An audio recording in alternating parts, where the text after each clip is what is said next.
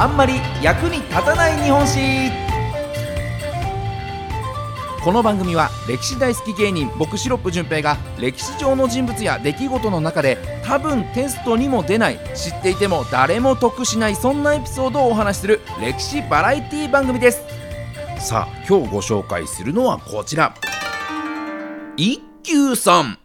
まあ、一休さんといえばですね、こう、アニメ、えー、一休さんで知られてますけれども、子供の頃から僕もよく見ましたね。えー、ただ、あの、一休さんの実在する人物なんですよね。こう、室町時代に実在した、一休宗純というお坊さん。これがあの、アニメの一休さんの元になってるというふうに言われてますから、ただ、アニメのね、非常に可愛らしい小坊主のね、トンチ小僧の一休さんとはまた違った、全くね、あ、一休さんってこんな人だったの？という、そんなエピソードなんかもね、たくさんある人なんですよね。さあ、どんな人物だったのかご紹介してまいりましょう。役立たつポイント、一つ目はこちら。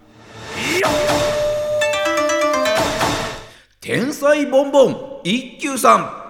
さあねあのお坊さんねこうお寺の小僧さんとして働いていたというイメージがありますけれども実はというお話ですこう室町時代の五古松天皇という、まあ、天皇の息子さんとして生まれてるこれが一休さんなんですね。ただ残念ながらの性質との間の子ではなくて五古松天皇と敵対していた家系のこう女性との間に生まれた子だったのでちょっとこうあんまり世に出せる、えー、立場の子ではなかったとなので認知されずにですねお母さんもこう窮地を追われてしまうということになるんですね。でそのまま一休さん成長していくとこうどうしても天皇の子ではあるので後継ぎ問題の火種になってしまうという可能性があるので一休さん6歳でまだ小さいうちにこうお母さんとも離れ離れにされてお寺に入って修行の道に進むわけですね。まあ、それで描かれているのがあのアニメ一休さんなんです。なので、こう、確かにアニメの一休さんでも、こう、ところどころでお母さんを思う描写というのがね、ちょいちょい入ってくるんですよね。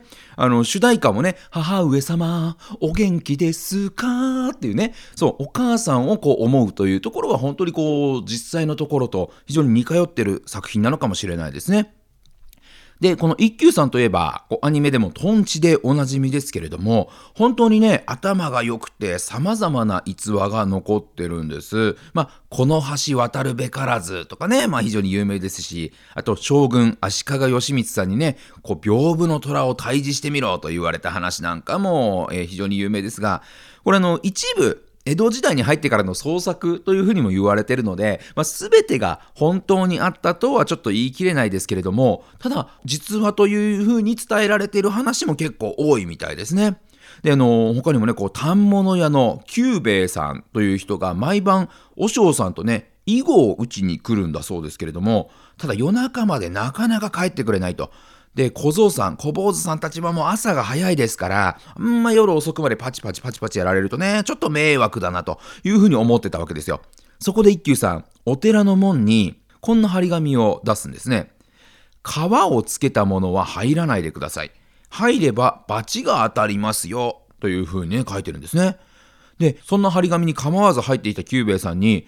あれ？と久兵衛さん、張り紙にも書きましたけど、お寺というのはあの動物をね、殺生した毛皮というのを着た人は入れないですからね、っていうふうに言うんですね。まあ、キューベイさんね、このなんかちょっと毛皮のなんかちょっとおしゃれなね、こうベスト的なものでしょうかね、着てたというふうに言われてまして、なので入れませんよっていうふうに言ったんです。するとキューベイさん、あれ？おかしいですね、一休さん。お寺には動物の皮を張った太鼓がありますよね。え、太鼓が許されるなら、私も入らせてもらいますけどね。嫌なおっさんですよね。なんかちょっとこう一休さんの上を行くトンチみたいなのを言ってきて、なんかこう、堂々と入ってくるわけですよ。ズケズケと入ってくるんですね。ただそこで終わらないのが一休さんですね。えー、こういうふうに言うんですね。あ、ならば入っても構いませんけれども、入れば頭を叩きますよ。ほら、太鼓には皮が張ってあるので、毎日バチが当たって叩かれてますからね。って返すんですね。で、これを聞いたキューベイさん、いやー、参った参った。こら叶わねえな。ということで帰っていき、それからはちゃんと迷惑を考えて、こう、遊びに来てもすぐ帰るようになったなんていうふうに言われてる。まあ、そんな子供時代から頭のいい一休さん。で、ただ、これだけじゃなく大きくなってからさらに修行に励んで立派なお坊さんになっていくんですね。参りましょう。役立たずポイント。2つ目はこちら。名前の通り一休み一休さん。さあその後こう子供時代を過ごしたお寺を出ましてさらに厳しい禅宗のお寺に弟子入りした一休さんなんですけれどもそこで修行中に師匠からある禅問答という、まあ、悟りを開くためのクイズみたいのをね出されるんですね。で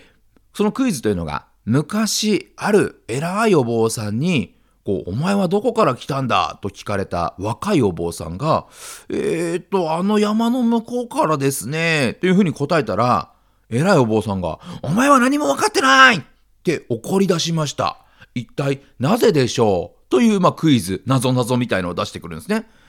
で、これも、非常になんかこう、どういう、どう答えればいいのかっていう難しい問題ですけれども、こう一休さんも悩んで悩んでようやく出した答えというのがこちらなんですね。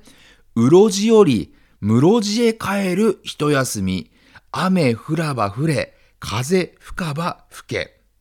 これって、このうろじというのは迷い、囚われている姿。まあこれ現世ですよね。で、えー、室地というのが、こう、悟りの姿。ですから、仏の、えー、国ということですよね。なので、このうろじより室地へ帰る一休み、雨降らば降れ、風吹かば吹けというのは、人はもともと悟りの世界にいて、この世に生まれてこういろんな煩悩を知って迷いとらわれてしまうとそして今は本来の悟りの世界仏の世界へと帰る途中のもう一休みに過ぎないんですと。だからそんな一瞬である今、もう雨が降ろうが風が吹こうが大したことじゃないと。こんな、そんなことを気にしたってしょうがないんだよ。だから全問答の答えとしては、室地から来た、ね、あの、悟りの世界から来ましたよというのが、まあ、きっと正解だったんじゃないかというふうに思うんですけれども、まあ、その答えから、現世というのは、まあ、仏の世界からやってきて、仏の世界へ戻っていく、ほんの短い期間の一休みだよっていうようなことを言ったというところから、一休、一休みという意味で一休というふうに名付けられたというふうに言われてますね。ちなみに、この迷いの世界、うろじという言葉ね、えー、この現世ですけれども、現世、迷いの世界という意味でうろじというふうに、えー、使っていますが、この言葉から迷っている様子をうろうろするなんていうふうにね、呼ばれるようになったなんていうふうにも言われてますから、すごいですね、この一休さんの時代の言葉が、こう、現代にもつながっているなんていうこともあるみたいですね。じゃあ続いて参りましょう。役立つポイント、3つ目はこちら。悟りすぎちゃった？一休さん。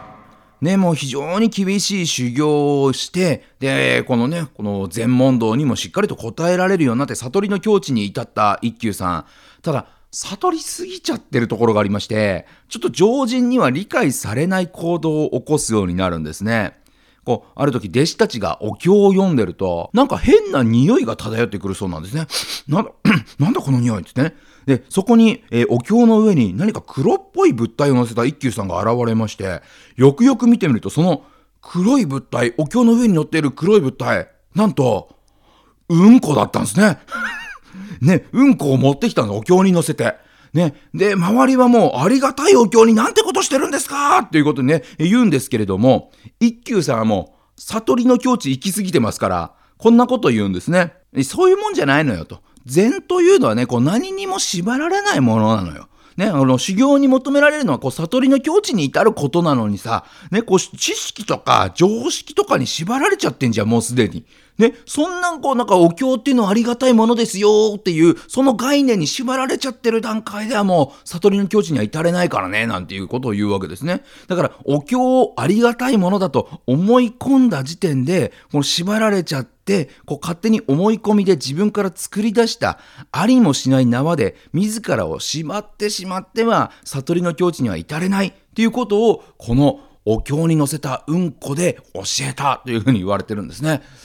なかなかひどい教え方しますけどね、もっと言葉で言いやいのにと、わざわざうんこ出す必要ありますかというところではあるんですけれども、でもそういった常識、固定観念に縛られていては、えー、悟りに境地に至れないよということを教えたかったなんていうふうにも言われてますね。他にもね、えー、戒律、厳しい決まり事が、こう、お坊さんの世界にはありますけれども、この戒律で禁じられているお酒を飲むとかね、お肉を食べるとか、女性と関係を持つとかっていう、そういったこともね、ぐいぐいやっちゃうのが一休さんなんですね。えー、すごいですね。なんかそういったもう決まりとかもうそういう固定観念に縛られたらダメだよ、つって。ね、あの、それはもう悟りじゃないよ、つって。えー、禁じられてるからやっちゃダメっていうのは違うと思うっていうことで、いろいろ禁じられてることもやっちまうのがこの一休さんのすごいとこなんですけれども、特にね、女性との関係はまあ持ちまくったというふうに言われておりまして、なんかね、こう、あるですね、こう、歌を、まあ詩を残してるんですけれども、この、女性の大切な部分は、水仙の花の香りがするよねっていうね、クソ下ネタみたいな詩を残してたりもするんですね。えー、これはなかなかえぐいですけどもただこれもね、こう表向きは聖職者ぶってね、裏では平然と戒律を破っているような当時の仏教というものに対しての皮肉というふうに言われてて、まあそんなルールにとらわれていては、こう悟れないですよというメッセージだったなんていうふうにも言われてますけれども、これ解釈次第じゃないかなと思いますけどね。ただただなんか好きだっただけなんじゃないかという気はしますけれども、ただのスケベ坊主だったんじゃないかという気もしないでもないですけれどもね。まあでもね、えー、そんなちょっとね、あのー、人間らしいなっていうところもある一休さんですけれども、ちゃんとこう、やっぱこう、偉いお坊さんですから、弟子たちにですね、死ぬ間際に、こう、手紙を託すんですね。こう、どうにもならずに困ったことがあったら、この手紙を読みなさいということで、弟子にある手紙を渡します。で、えー、一休さんが亡くなった後、ちょっと弟子たちがね、大きな壁にぶつかった時に、あ、そうだと、あの一休さん、お師匠さんが、あの、手紙をね、こう渡してきたんだと、困った時読みなさいって、えー、渡してきたんだ、ちょっと読んでみよう。ということでね、えー、取り出して、えー、手紙を読むんですけれども、そこに書かれていたのが非常にありがたい言葉なんですよね。心配するな、大丈夫、なんとかなる。